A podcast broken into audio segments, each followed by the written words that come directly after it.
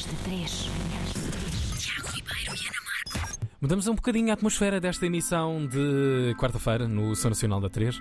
Já por aqui nas últimas duas horas e qualquer coisa, algumas referências a esta data incontornável. Hoje. Tens de dizer no âmbito das comemorações. No âmbito, agora faz todo sentido. No âmbito das comemorações dos 100 anos que hoje uh, se ultrapassam da existência de José Saramago entre nós, tanta literatura, tanto pensamento, tanto exercício de imaginação e tanto que precisamos da imaginação para um lugar melhor, este que é o da realidade. Hoje, na Antena 3, cumpre-nos informar. para, para, eu estou a ficar contaminado por ti.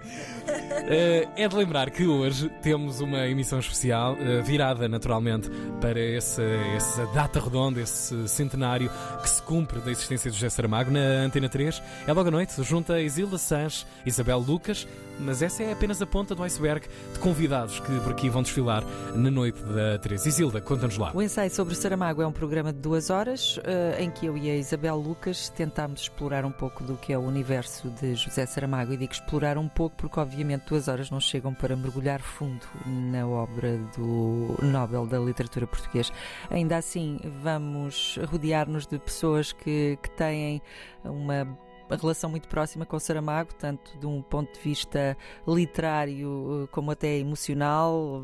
Connosco vão estar o Noiser, Miguel Gonçalves Mendes, Graça Castanheira, também vários autores que ganharam o Prémio Saramago, o brasileiro Julian Fuchs, também Walter Ugumem, ainda Gonçalo M. Tavares, José Luís Peixoto.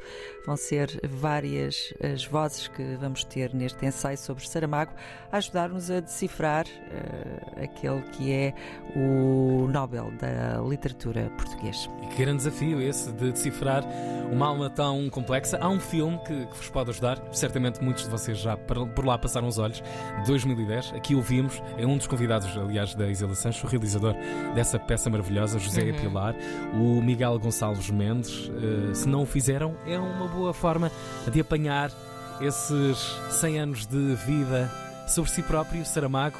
Descrevia-se em apenas 35 segundos assim. Um dia escrevi que tudo é autobiografia. Que a vida de cada um de nós a estamos contando em tudo quanto fazemos e dizemos nos gestos, na maneira como nos sentamos, como andamos e olhamos, como viramos a cabeça ou apanhamos um objeto do chão. Queria eu dizer então que, vivendo rodeado de sinais, nós próprios somos um sistema de sinais. Seja como for, que os leitores se tranquilizem. Este narciso que hoje se contempla na água desfará amanhã com a sua própria mão a imagem que o contempla. Há textos maravilhosos como este. Espetacular. Sim, de 35 segundos, com a possibilidade toda de ali conterem uma vida inteira e essas dezenas de obras que ficaram e são as obras que vão continuar a contar do tempo e da vida também, da imaginação deste Prémio Nobel eh, da Literatura Portuguesa. E uh, tínhamos de arranjar alguém que se tivesse cruzado, que de alguma forma fosse a sua vida no presente, hoje uh, uma espécie de continuidade da do grande obra, do seu legado, uhum. exatamente. E esse, esse alguém é descaradamente José Luís Peixoto, que logo também estará convocado para a emissão especial, como ouviram, uh, da, da Antena 3. Eles conheceram-se em 1997. Eu não sei se tinhas ideia de quão longínquo era esse encontro. Longínquo, sim. José Luís Peixoto era um jovem. Um jovem, um, um menino. Um menino que estava na escola. Sim. Tinha acabado de haver uma, uma sessão uh, uhum. pública com o autor da obra de Memorial de Convento, que os próprios estavam a estudar naquela altura, uma série de turmas. Exato. E o jovem, então estudante também, José Luís Peixoto, estava por lá com o seu livrinho, na filinha, à espera, e entre o barulho da, da, da multidão e da, do entusiasmo de ter ali José Saramago, eis que lhe entregou um livro e na assinatura, José Saramago escreveu: Dedico este livro a José Luís Pacheco. Uau!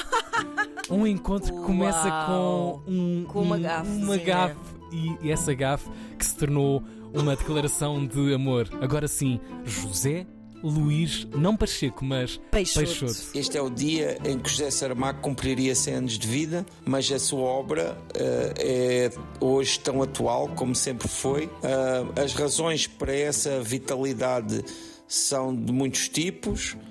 Entre elas encontra-se seguramente o facto de tratar de assuntos que são profundamente humanos, questões que têm sempre estado presentes na literatura, que fazem parte, pode dizer-se, do centro da própria natureza humana. Títulos como o Levantado do Chão, Memorial do Convento, o Evangelho segundo Jesus Cristo, o Ensaio sobre a Cegueira e muitos outros fazem parte do, do, do nosso património cultural enquanto portugueses. Temos o privilégio de lê-los na língua em que foram escritos originalmente Uh, e contém uma ousadia que, que está presente uh, em Saramago em muitos momentos da sua vida e, e, na sua obra, claramente, o que lhe dá um lugar uh, na nossa cultura que, com toda a certeza, continuará a ser seu durante muito mais do que os próximos 100 anos. José Luís Peixoto, com o que está ainda para vir da leitura e interpretação deste vulto maior da, da literatura portuguesa. Tenho muita curiosidade, é uma maldade que estou a fazer, não, não preparamos isto. Hum. Qual é assim a obra que, que é mais sobre a cegueira, para mim, é, é, é fez-me sentir coisas muito espetaculares quando li. É incrível quando temos uma obra tão, tão, tão vasta e tão tentacular, uhum. uh, tentarmos escolher uma coisa é uma atrocidade em si própria, um exercício sim, claro. tão, tão complicado. Mas eu acho que o ano da, da morte de Ricardo para, Reis. Para dizer livros de vidas e, edifícios da sim, vida e sim, é muito entra num colapso. Mas e, é, um, e é uma ótica egoísta, não é? Porque é o nosso ponto ah, de partida, claro, claro, unicamente o nosso ponto de partida. Qual é que é o teu? O ano da, da morte de Ricardo Reis. Pois. Eu acho que foi assim a maior explosão uhum. uh, dentro da cabeça, uhum. sobretudo pela forma adotada uh, e que guia toda, todo aquele livro e que linka, claro, com outro grande vulto. Uh, a comunicação claro, entre claro. almas que já não estão cá neste, neste lugar. Mas agora teria uma... sempre connosco. É agora teria, teria muita graça alguém que comunicasse com essa obra que comunicou com. Portanto, Era uma, linkar, uma espécie de matriosca, pessoa, Saramago, quem matriosca sabe, de grandes sabe, vultos da literatura já desaparecidos. Descomplicamos uh... isso para lá dos caminhos da literatura, é porque é estes são os caminhos também simbólicos e tínhamos de fazer uma uhum. visita naturalmente à, à fundação, fundação, com o seu próprio nome. E parece que há aí uma oliveira, mais uma oliveira, perguntam a vocês. Sim, e não são poucas, precisamos de mais. E há mais, há música, há performance, há leituras, claro, há sessões públicas preparadas para este dia.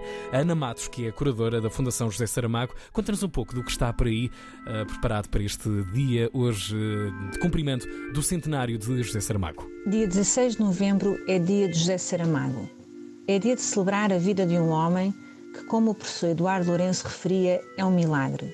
É dia também de celebrar o pensamento de um grande humanista cujo legado a todos nós cumpre honrar. Em dia de celebração, não poderia faltar as pequenas memórias que estarão para ser lidas em contínuo na sede da Fundação José Saramago em Lisboa. Estas memórias serão vividas e recordadas na Azinhaga com a plantação da oliveira Josefa, a última das 100 oliveiras para José Saramago, gentilmente oferecidas por um agricultor local, Manuel Coimbra.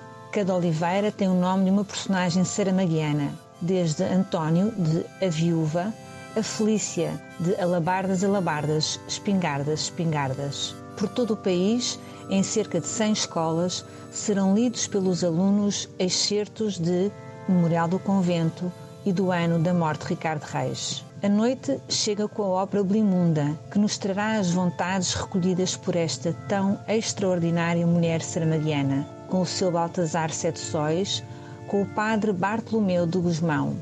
E claro, a música de Domenico Scarlatti tocará no Teatro Nacional São Carlos. Na Azinhaga, em Lanzarote, em Lisboa, a Fundação abre as portas a todos os leitores de Saramago e gostaríamos que neste dia todos e cada um, nas suas casas, nos seus locais de emprego, nos jardins, nas montanhas, pegasse num livro de José Saramago e lesse umas quantas linhas.